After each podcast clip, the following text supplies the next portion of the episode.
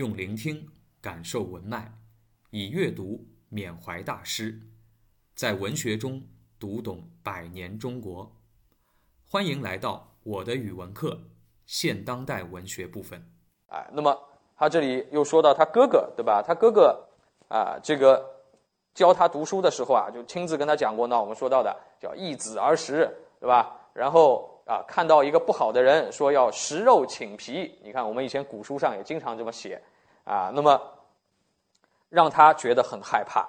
于是呢，他现在觉得谁都想吃他啊。那么这里后面呢，他又有很多关于吃人的这种想象，对吧？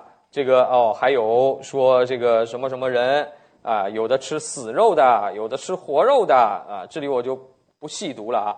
那么再下来啊，到这个第九、第十啊，我们翻过来看看啊。这里说到他跟他哥哥啊聊了什么过去的事情啊。这里第十段就是他跟他哥啊这个聊到这个吃人的问题。啊，那么他说啊，他说当初野蛮的人都吃过一点人，后来因为心思不同，有的不吃人了啊，要好啊，变变成了人啊，变了真的人；有的呢还吃啊，就跟虫子一样；有的变了鱼鸟猴，有的变到人，有的不要好还是虫啊。这个讲的是达尔文的进化论的一种肤浅的理解，对吧？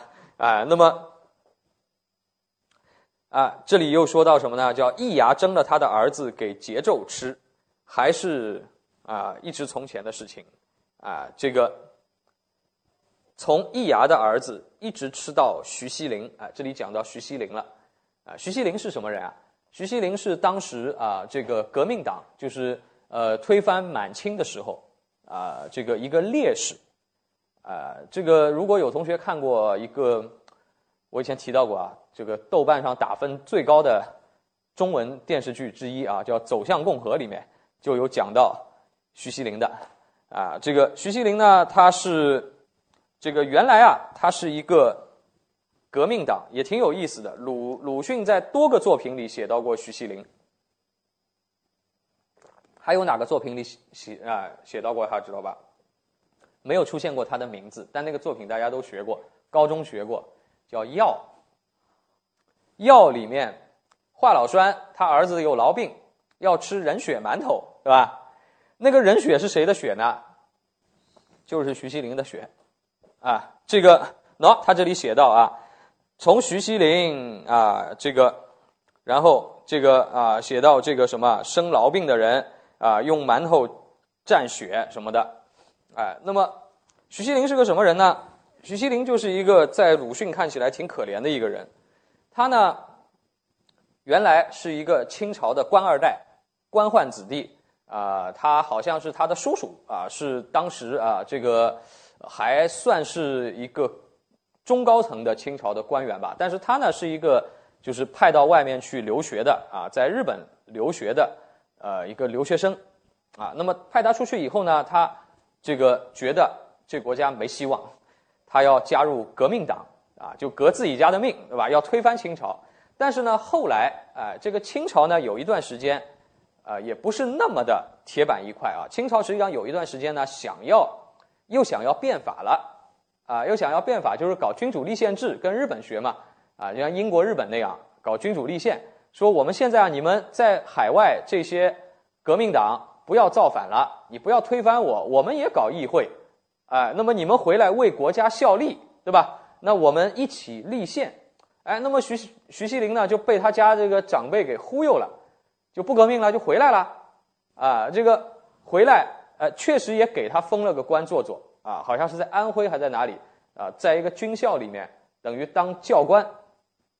他呢，本来，哎，也是踌躇满志，觉得想要，因为中国实际上呢，这个革命变法一直跟自强有关，对吧？你把军队练好了，不被外国人欺负，管你是皇帝管也好，啊，民这个什么。呃，民国也好，实际上都要解决的这个问题，所以徐锡麟觉得也能接受，但是后来呢，就发现不对了。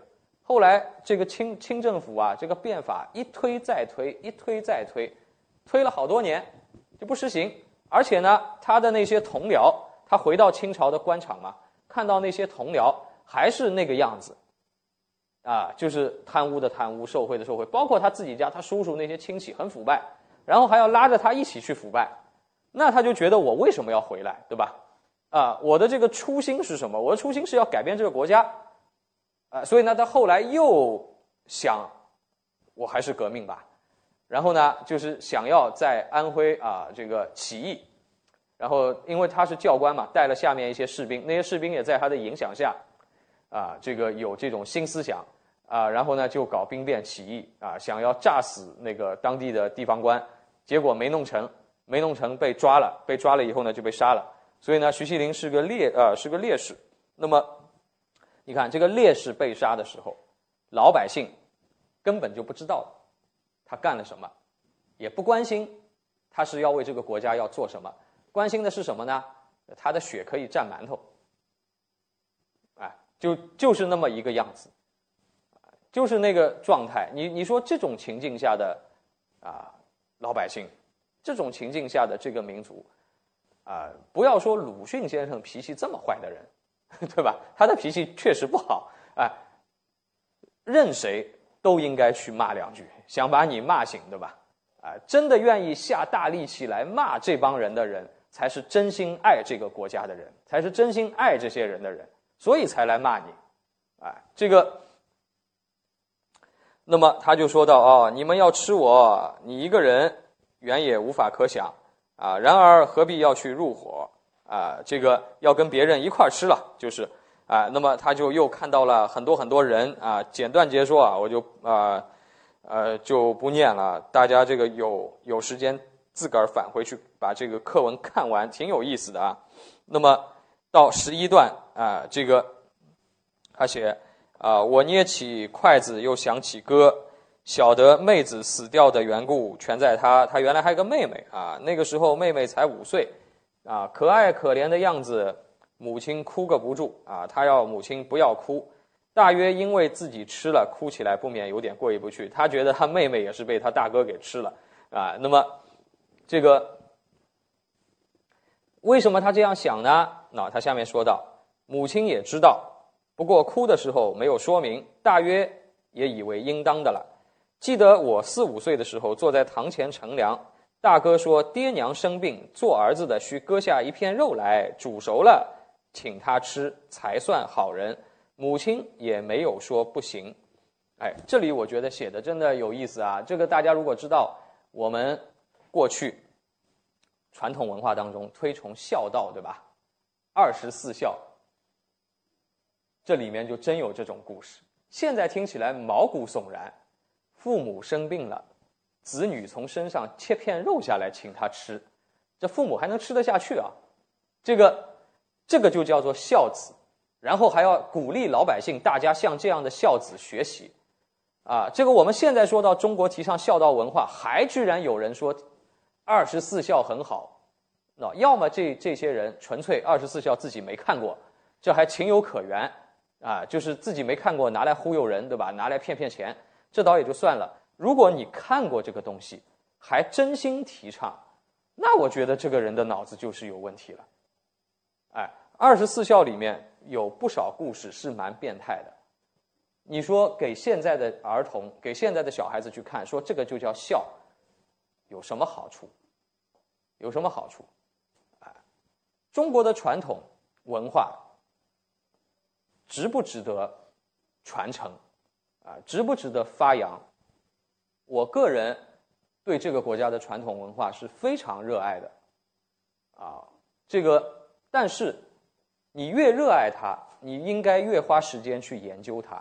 你越研究，你就会发现，实际上传统文化不是一块砖，你不能把它放在一起，什么都是传统文化，一个筐都往里面装。传统文化跟传统文化也不一样的。我们现在的中国。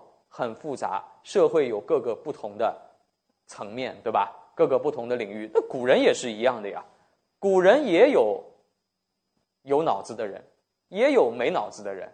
传统文化当中也有高雅的文化，也有庸俗的、低俗的、恶俗的文化。当然有，每一个社社会都是复杂的。现在你说继承传统文化，眉毛胡子一把抓，什么都继承下来，这当然不对了。任何一个社会，而且都是金字塔型的，越高雅的文化占据的金字塔的塔尖越小，越庸俗的东西占据的那个塔的底盘越大。你不加区分的继承的话，你继承下来的多半都是那个底盘的东西，那就越越继承越差，对吧？就是这么一个缘故了。那传统文化当中讲孝道，孔子是怎么讲孝道的，对吧？君君臣臣，父父子子，这以前跟大家讲过，在孔子那里是对等的，父亲要有父亲的样子，尽到父亲的责任，子女才对父亲要好，子女有子女的样子。父亲如果不尽到责任，子女没有必要去对他好。父不为父，子就不为子，对等的。君臣关系也是一样的，国君对大臣好，信任大臣，大臣就忠于国君，啊，没有什么君要臣死，臣不得不死啊，这个都是后来编出来的。这又不是孔子的想法。春秋战国时候，如果国君对这个大臣不好，大臣跳槽去别的国家，没人说他的呀，啊。但是后来不一样了，为什么？因为被封建统治者给利用了，就变成片面的要求，处在下位的人，做臣做子的人要无原则的服从。呃，他讲的对，领导讲的对，你要鼓掌；领导讲的不对，你更要鼓掌。啊，这个你爸讲的对，你要磕头；你爸讲的不对，你还是得磕头。打你也不能跑，这是什么？这个教教出来的不是人，这个教出来的是狗，对吧？教出来是奴才，所以这样中国人才会像鲁迅讲的越来越奴化。这个东西是一种不良文化给培养出来的。真正我们的祖先，优秀的祖先是不会讲这种东西的。哎，这个所以传统文化本身，如果你真心喜欢它，那你更要去看清楚它，它里面哪些东西。是连当年我们的祖先都唾弃的东西，但是恰恰是这些东西什么？因为它俗，所以它好学。所以呢，现在你拿来做社会的普及教育的话呢，都拿那嗯啊，都拿那些东西来教。你说真的四书五经，没人给你讲，你又不懂，你自己看看的很累。那看什么好看呢？那《弟子规》这种东西蛮好看的，《弟子规》里就是那种糟粕呀。《弟子规》什么人写的？清朝一个迂腐的老秀才。举人都考不上的，闷在自己书斋里面写了一个像顺口溜一样的东西，因为简单浅显好教好背，所以呢，现在都拿来骗小孩子。什么国学教育机构让小孩子从头背到尾，啊，什么父啊，什么父母教就要样样顺着，啊，父母叫你干什么，叫你往东不要往西，这不对的，啊，这个东西教出来人人都变成什么了，对吧？啊，所以这个我觉得这些人现现在啊，如果教这种庸俗化的所谓国学的人，真的这个不仅是骗钱，啊，主要是对这个民族有很大的伤害啊。你说我们过去花了那么多时间，从鲁迅先生那一代人开始，死了那么多人，啊，这个奉献了这么多，就是为了让中国人头脑重新清楚起来。现在有了钱以后，居然又花钱过回去了。那这个鲁迅先生知道该多难过。感谢收听，期待您的分享与评论。我的语文课，欢迎来听课。